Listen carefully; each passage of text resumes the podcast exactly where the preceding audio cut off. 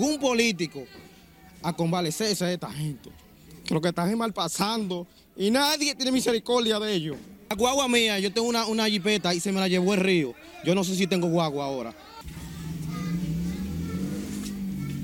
Arroz, azúcar, huevo, pamper, todo. Un desastre. Doña Altagracia García y María Capellán tienen en común que lo perdieron todo.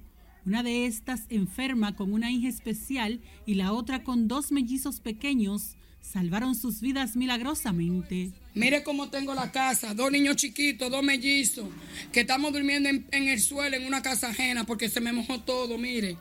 Mire cómo es que estamos, no tengo estufa, la nevera se me dañó, los muebles.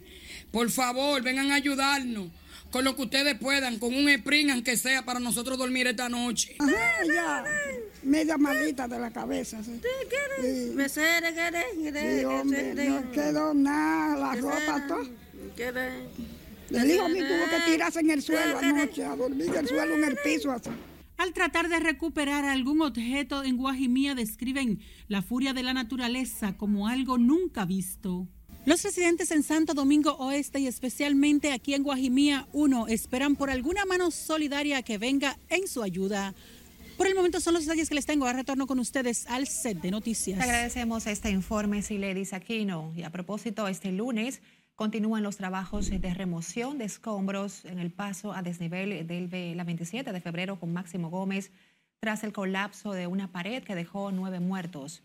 Para la mecánica, grúa, camión, volteo y otros vehículos pesados retiran los fragmentos de materiales de la parte del tramo que fue derribada tras el colapso de la estructura para su posterior reconstrucción. Asimismo, agentes de la DGCET viabilizan el tránsito vehicular para evitar taponamiento en el entorno ya que el desnivel desde la avenida Ortega y Gasset hasta el aeropuerto Navarro fue cerrada por las autoridades debido a la situación. Y sepa que el Ayuntamiento de Santo Domingo Este dispuso el cierre del tramo en la avenida Francisco Alberto Camaño de Ño, mejor conocida como la avenida del puerto, desde el puente flotante hasta la bomba Texaco, en dirección oeste-este por un deslizamiento de tierra provocado por la saturación de suelos. El Cabildo sostuvo que continúan trabajando para restablecer la circulación en esa vía. Estamos haciendo todos los trabajos de inmediato, sin embargo también y por precaución, creo que tardaremos un poquito en la habilitación hasta tanto estemos plenamente seguros y que no pongamos ninguna vida en riesgo, porque hasta el momento no se registran ni vidas ni daños ante este suceso que vemos aquí detrás, pero estamos haciendo todo lo posible para que podamos tener la apertura de la avenida lo más pronto. En las redes se han difundido videos en donde se observan los deslizamientos que obligaron al cierre del tránsito por el entorno. En el momento también, durante las labores de recolección de los escombros, se dispuso el cierre del tramo en la avenida Malecón en dirección oeste-este, lo cual alteró el tránsito vehicular en la zona. El mes de noviembre será recordado como uno de los más trágicos de la historia reciente del país por los mortales aguaceros del pasado sábado, en el que murieron más de 20 personas, una tragedia similar a la ocurrida el 4 de noviembre del pasado año, donde los datos oficiales se revelaron el fallecimiento de otras 10 personas. Nelson Mateo con la historia.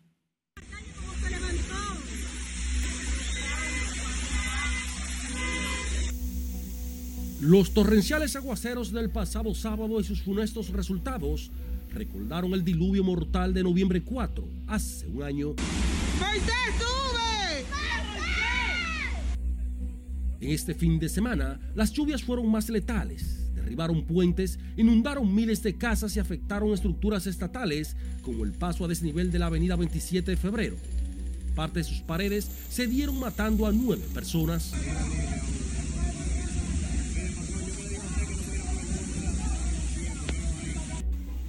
Capital y el Gran Santo Domingo, las fuertes corrientes arrastraron vehículos y dejaron bajo agua sus calles y avenidas. Los ríos y cañadas desbordaron sus caudales ante las copiosas lluvias que alcanzaron valores por encima de los 400 milímetros. Santo Domingo Oeste aportó la mayor cantidad de muertes. Estos letales resultados del disturbio recordaron los más de 300 milímetros que solo en tres horas cayeron en la capital dominicana en noviembre 4 del pasado año, anegando zonas exclusivas del área metropolitana y barrios vulnerables por igual, como la tragedia de las 800. En ese entonces, 10 murieron ahogados por la crecida de ríos y cañadas. Este fin de semana, los informes en cambio contabilizaron 21 dueños a la agricultura y también a la infraestructura estatal pendiente de su contabilidad.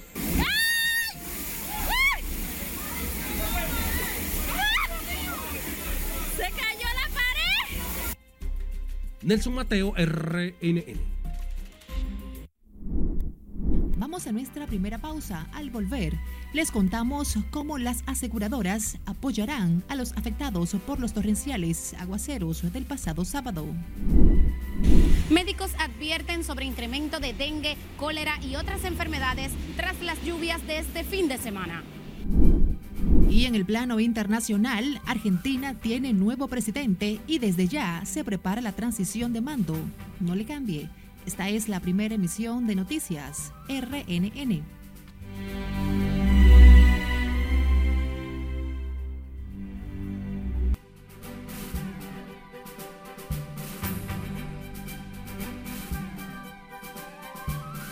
Gracias por continuar en sintonía con nosotros. En el plano internacional, Argentina se prepara para recibir a un nuevo presidente, mientras Estados Unidos reitera su apoyo a Ucrania. Más en el resumen internacional con Margaret Ramírez.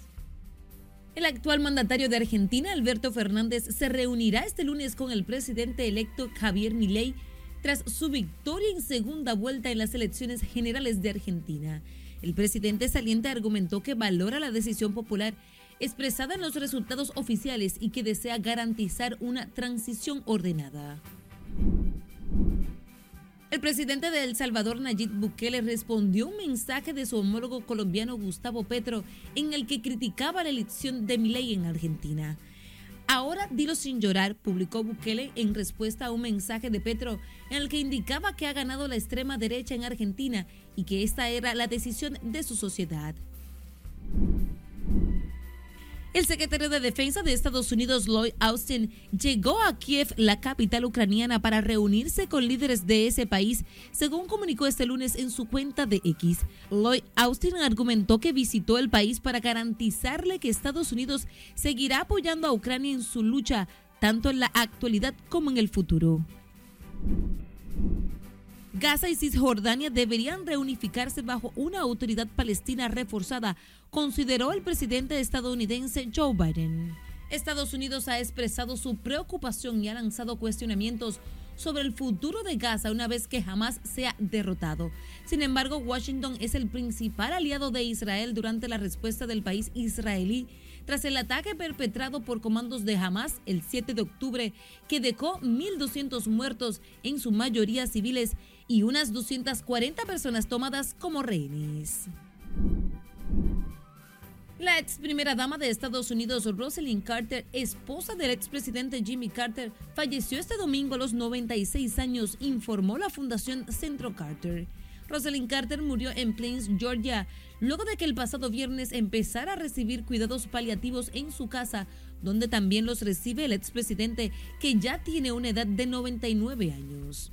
El exmandatario describió a su esposa, diagnosticada con demencia el año pasado, como una compañera que lo ayudó en todos sus logros. Al menos cinco personas murieron y otras tres resultaron heridas tras el desplome de un andamiaje de 15 metros de altura en el estado de Hidalgo, en el centro de México. Los trabajadores colocaban cemento en un enorme molde de lo que parecía ser un muro de contención de la autopista cuando el andamiaje se vino abajo, arrojando a los trabajadores a su muerte entre metal retorcido y cemento fresco, mientras las autoridades investigan el hecho. En las internacionales, Margaret Ramírez, RNN.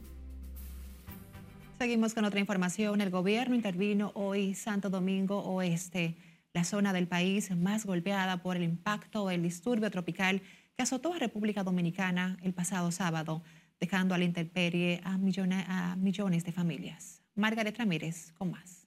Y herramientas para poder impactar de manera directa, rápida y oportuna a la sociedad dominicana. Camiones con raciones alimenticias, equipos pesados, personal técnico y de salud fueron desplegados en un amplio operativo del gobierno para auxiliar a los afectados en Santo Domingo Oeste. Hemos traído aparte de equipos pesados de Eco 5 RD, raciones alimenticias suficientes para el impacto de las barriadas ya mencionadas, colchones y colchonetas, materiales de construcción, entre ellos zinc y madera para la recuperación de casas, alcaldía de manera, de manera rápida. Esta demarcación es una de las más golpeadas en el país por el fenómeno, con al menos 14 muertos, varios desaparecidos, más de 13 mil familias impactadas, cientos de vehículos inundados y otros importantes daños. Donde vamos a Bellacodina, eh, Pueblo Chico, eh, Chumbrún, Juan Guzmán, hacer, arreglar vivienda, llevarle comida cruda, comida cocida. Ante la magnitud de la situación, el gobierno ordenó la entrega de raciones alimenticias a Juárez e intervención con máquinas pesadas. Quiero pedirle a los funcionarios gubernamentales que podamos impactar y ayudar a la gente sin colores, sin banderías políticas, al margen del proceso electoral que apenas inicia en República Dominicana y que podamos unidos como un solo bloque, como un solo cuerpo, hacer todo cuanto esté a nuestro alcance para apoyar a la familia dominicana como dominicanos que somos. Mientras Salud Pública entrega medio millón de medicamentos preventivos de lectopirosis. Las 42, 42 direcciones provinciales y direcciones de AR en todo el país están haciendo el mismo tratamiento para nosotros, igual como nos fue con Frank y con Fiona. Las fuertes inundaciones dejaron varias calles destruidas en Mano Guayabo, Herrera y otros sectores. Margaret Ramírez, RNN. A propósito, los restos de los cuatro puertorriqueños muertos por el colapso de un tramo del paso a desnivel en la avenida 27 de febrero con Máximo Gómez continúan en el Instituto de Patología Forense a espera que se agoten los trámites para su repatriación. La otra persona fallecida dentro del mismo vehículo fue el médico dominicano Eduardo Cabrera Castillo, que ya fue sepultado por sus familiares, mientras los que fallecieron en Santo Domingo Oeste son velados en la intimidad familiar en la comunidad de Alameda. La superintendente de seguros, Josefa Castillo, anunció que esa entidad y los aseguradores responderán a los dueños de los vehículos y otras propiedades afectadas por las lluvias del pasado fin de semana. Según los aseguradores, del sábado hasta hoy se han reportado más de 2.000 reclamos. Nelson Mateo con más porque lo más importante y de primero es el país. La superintendente de seguros, Josefa Castillo, reunió a los ejecutivos del sector. Allí analizaron los daños ocasionados por las lluvias y la respuesta que darán a los afectados asegurados. Sabemos también que hay un fondo para, para este tipo de situaciones, vamos a decir un fondo de contingencia, que eh, es planificado, pero esto está desbordado totalmente. Los convocados por la superintendente de seguros responderán a los bienes asegurados que incluyen vehículos, comercio y otras propiedades. Tenemos que las pérdidas van a ser mucho mayor que el del 4 de noviembre. Primero, la intensidad de las lluvias. Eh, la cantidad de milímetros que cayeron fueron el doble de la del 4 de noviembre. Pero el desastre del fin de semana no solo bañó vehículos en otras propiedades en todo el territorio nacional, al que habrá que dar respuesta. Ya al día de hoy se han recibido cerca de 2.000 reclamos iniciando, y esto fue el sábado. Todo eso se le está dando curso. Nosotros al final de cada día estamos reportando a la Superintendencia de Seguros reclamos recibidos.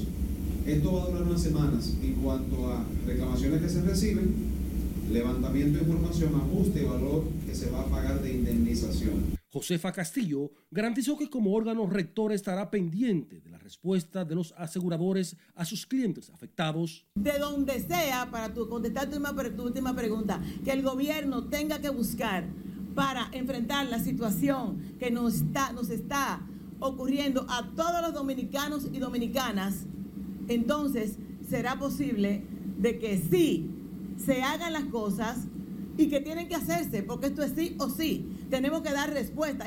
Al término del encuentro, Josefa Castillo admitió que diferente a lo ocurrido en el diluvio del 4 de noviembre del año pasado, en esta ocasión los daños superan los fondos disponibles. Nelson Mateo, RNN. Y por otro lado, médicos advirtieron este lunes sobre el riesgo en la proliferación de enfermedades infecciosas ante las frecuentes lluvias e inundaciones que afectaron a gran parte del país este fin de semana. Conectamos ahora con Liliani Martínez, quien conversó con los especialistas y nos tiene los detalles. Adelante, Liliani. Cuéntanos. Saludos y muy buenas tardes. El cólera, el dengue y la leptospirosis serían algunas de las afecciones que podrían incrementarse tras el gran cúmulo de agua que se registró en gran parte del país. Trabajemos de manera reactiva porque proactiva no lo hicimos, porque no escucharon. Para la epidemióloga Jacqueline Medina, las secuelas de las inundaciones se presentarían principalmente en las personas que tuvieron contacto con las contaminadas aguas el contacto con la piel de esas aguas contaminadas, se sabe que había materia fecal no solamente de humanos, sino también de todo tipo de animales y principalmente de las ratas, porque la cantidad de ratas que va a aparecer muerta también producen el riesgo en la población de adquirir enfermedades como la leptospirosis y otras que son de origen bacteriana. El panorama preocupa a los galenos por el pico que podría generarse nuevamente en afecciones como el dengue. Ya las enfermedades transmitidas por vectores que estamos atravesando por una epidemia de dengue que no ha concluido todavía, el número de casos disminuyó significativamente, pero las lluvias hacen que aumenten de nuevo y no solamente el dengue, también está el Zika, el chikungunya, está además también todo lo que tiene que ver con la malaria. Otros doctores llamaron a la población a implementar acciones de higiene y prevención pertinentes. Independientemente de las recomendaciones médicas, entiéndase lo que yo mencioné como signos y síntomas, fiebre, proceso diarreico, eh, procesos gastrointestinales como náuseas y vómitos. También debemos tener la precaución de salir menos a la calle. El dengue hay que tomarlo en cuenta. Los niños, si lo van a mandar para su, colegio, su escuela, pónganle un poco de repelente. Traten de, de, de acostarlo más temprano. Recuerden que el mosquito, eh, la hembra, tiende a, picar de tarde. Los especialistas de la salud instruyeron a evitar la automedicación y mantenerse hidratados, además de atentos a cualquier sintomatología. Tanto las autoridades como los galenos recomendaron a las personas asistir a los centros de salud en caso de presentar fiebre, malestar general y otros síntomas sospechosos de las enfermedades. Esta es toda la información que tengo. Regreso contigo al set de noticias. Gracias, Liliani, por los detalles. Y ahora giramos al Hospital Traumatológico Darío Contreras. Allí médicos denunciaron el deterioro en las condiciones del centro de salud ubicado en Santo Domingo Este. Entre las anomalías citaron la falta de climatización de diversas áreas, el déficit de personal de enfermería y la inseguridad que padecen los galenos en horas de servicio. Solicitamos una asamblea para exigir la destitución del señor director y su director del Hospital Centro Universitario, doctor Darío Contreras, por las siguientes razones. Falta de gerencia y administración en nuestro hospital Darío Contreras. Segundo, no tenemos seguridad en el área de emergencia ni en triaje ni en área de sutura, tampoco en las áreas de tope maxilofacial. Cuando ocurre un percance, nuestro señor director le dice a los médicos residentes que llamen al 911. El doctor Oliver Cruz Castillo, delegado del Colegio Médico en el Darío Contreras, alegó que las anomalías en el centro asistencial se han generado por una mala práctica de la actual gestión administrativa. Noticias RNN intentó buscar respuestas por parte de las autoridades del hospital sin embargo, fue restringido el acceso. Cambiemos de tema. En Santiago, la policía persigue a los responsables de matar a tiros a un agente de la institución y herir a otro que se encuentra en estado delicado, hecho ocurrido en el popular sector del ensanche Bermúdez. Junior Marte nos cuenta. Requisa y encuentra 21 casquillos, una cápsula y un cargador. Fernando Pérez Valerio, vocero de la policía en Santiago, informó que el cabo muerto fue identificado como Domingo Antonio Fortuna de 23 años, mientras que el herido es el sargento Richard de los Santos Solís. La Policía Nacional inmediatamente conoce del hecho, inicia las investigaciones, encontrando dentro de las investigaciones que ninguno de los dos se encontraban de servicio por nuestra institución policial. Ambos andaban armados con el arma de reglamento de nuestra institución, las cuales perdieron en el momento. El oficial identificó a tres de los presuntos homicidas, a quienes le pide a que se entreguen. Que ya la Policía Nacional se encuentra con ambas armas de fuego en su poder y están recuperadas. De igual manera, ya tenemos identificado parte de la persona que le quitan la vida a uno y hieren al otro. Se trata de los hoy prófugos que se le hace un llamado para que se entreguen por la vía que ellos entiendan. Ángelo Benjamín Hernández Rodríguez, Noeiki Núñez Brito, Minguín y un tal Jairo. Trascendió que el hecho de sangre se produjo donde alegadamente opera un punto de venta de estupefacientes. Aquí se dan dos investigaciones paralelas, una administrativa de la Policía Nacional o interna, donde la policía eh, indaga a los miembros eh, dónde trabajaban, qué tiempo tiene la institución, eh, el tiempo libre, lista de servicio, entre otras cosas. Pero ¿qué pasa? Tenemos un muerto y un herido. Obviamente, Fiscalía al frente persigue penalmente a los responsables. Los agentes pertenecían a la DICRIN. El suceso se produce en la calle 10 del ensanche Bermúdez. Ante lo ocurrido, un equipo élite de la policía tiene intervenida la zona. En Santiago, Junior Marte, RNN. Un hombre mató al propietario de un establecimiento comercial luego de que se generara una discusión porque supuestamente se negó a vender a crédito tres cajas de cervezas debido a que sus tres negocios estaban cerrados, acatando el llamado hecho por el Ministerio de Interior y Policía. La víctima fue identificada como Nelson Antonio de Dios Rivera, de 54 años, residente en el municipio de Piedra Blanca, donde sucedió el hecho de sangre. Hasta el momento no ha sido identificado el agresor, mientras la policía investiga para identificar al autor de la muerte de Rivera.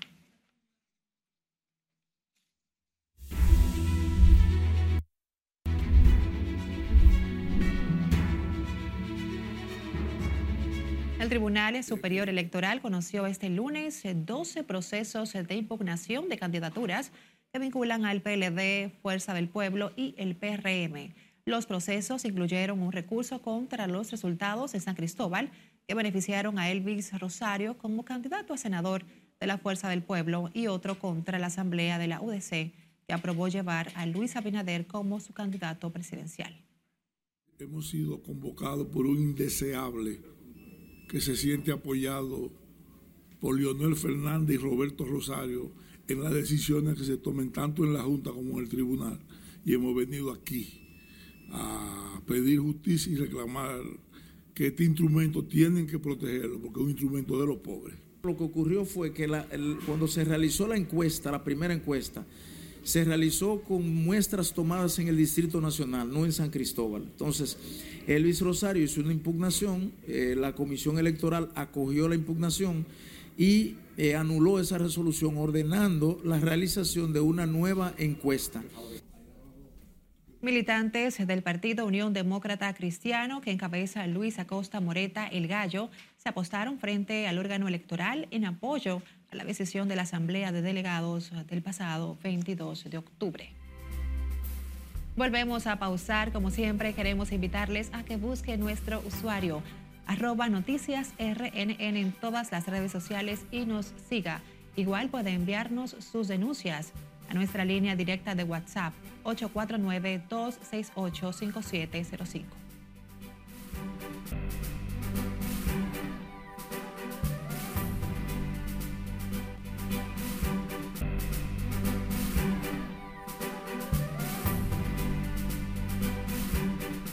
Seguimos con más y les reiteramos que a través de nuestra línea de WhatsApp usted puede realizar las denuncias que afectan a su comunidad, infracciones a la ley y atropellos. A continuación presentamos algunas de ellas en el resumen de nuestro compañero Juan Laurencio. Residentes en el sector Los Frailes, en Santo Domingo Oeste, denunciaron el mal estado en que está uno de los puentes peatonales ubicado en el kilómetro 2 y medio de la autopista Las Américas. El denunciante y usuario asegura que grabó para llamar la atención de las autoridades a fin de evitar una tragedia. A través de nuestro canal de denuncias, llega este video en el que residentes en Herrera, en Santo Domingo Oeste, denuncian las condiciones en que está ese territorio tras la tormenta, por lo que piden la intervención de las autoridades. Las imágenes que llegan a este medio de comunicación pertenecen a las inmediaciones del kilómetro 12, luego del paso de la tormenta que azotó al país el pasado sábado. Un ciudadano narra el drama tras la crecida del río Yuna, donde murió al menos una persona este domingo de tres que iban a bordo de un vehículo. El hombre describió cómo logró rescatar a dos personas, pero que no pudo evitar que las aguas del caudaloso río arrastrara a una tercera víctima de las tres que transitaban en la autovía del Nordeste, tramo Guaraguao Arenoso, provincia Duarte. Una brigada especializada del Ministerio de Obras Públicas logró capturar una enorme serpiente en la avenida Luperón del Distrito Nacional. En un video se observa un hombre que sostiene la serpiente sin vida, pero que supera el tamaño de un vehículo. Recuerda que usted puede contactarnos a través de nuestras redes sociales y nuestro número de WhatsApp 849-268-5705. Juan Laurencio, RNN.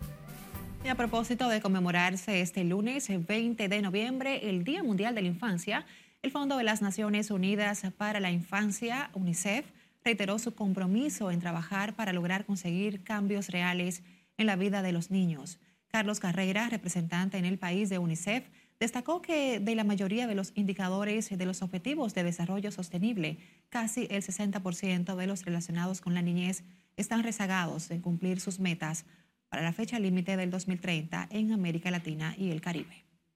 En momentos de crisis en el mundo, también queremos recordar que los niños representan el colectivo más vulnerable y por tanto son quienes más sufren y quienes más requieren de nuestra protección y nuestro apoyo. Enfatizamos además que todos los niños, independientemente de su nacionalidad, su estatus, su lugar o cualquier otra consideración, tienen todos sus derechos, su derecho a la salud, a la educación, a la protección, etc. El representante de UNICEF en el país explicó que al ritmo actual la región no logrará el 58% de los indicadores relacionados con los derechos y el bienestar de la niñez. En este día en el país, la familia RNN se suma en apoyo a la conmemoración del Día Mundial de la Infancia, promoviendo el cumplimiento de los diferentes derechos de la niñez. Y con este llamado de atención, nosotros nos despedimos en esta primera emisión informativa de Noticias RNN. Gracias por acompañarnos.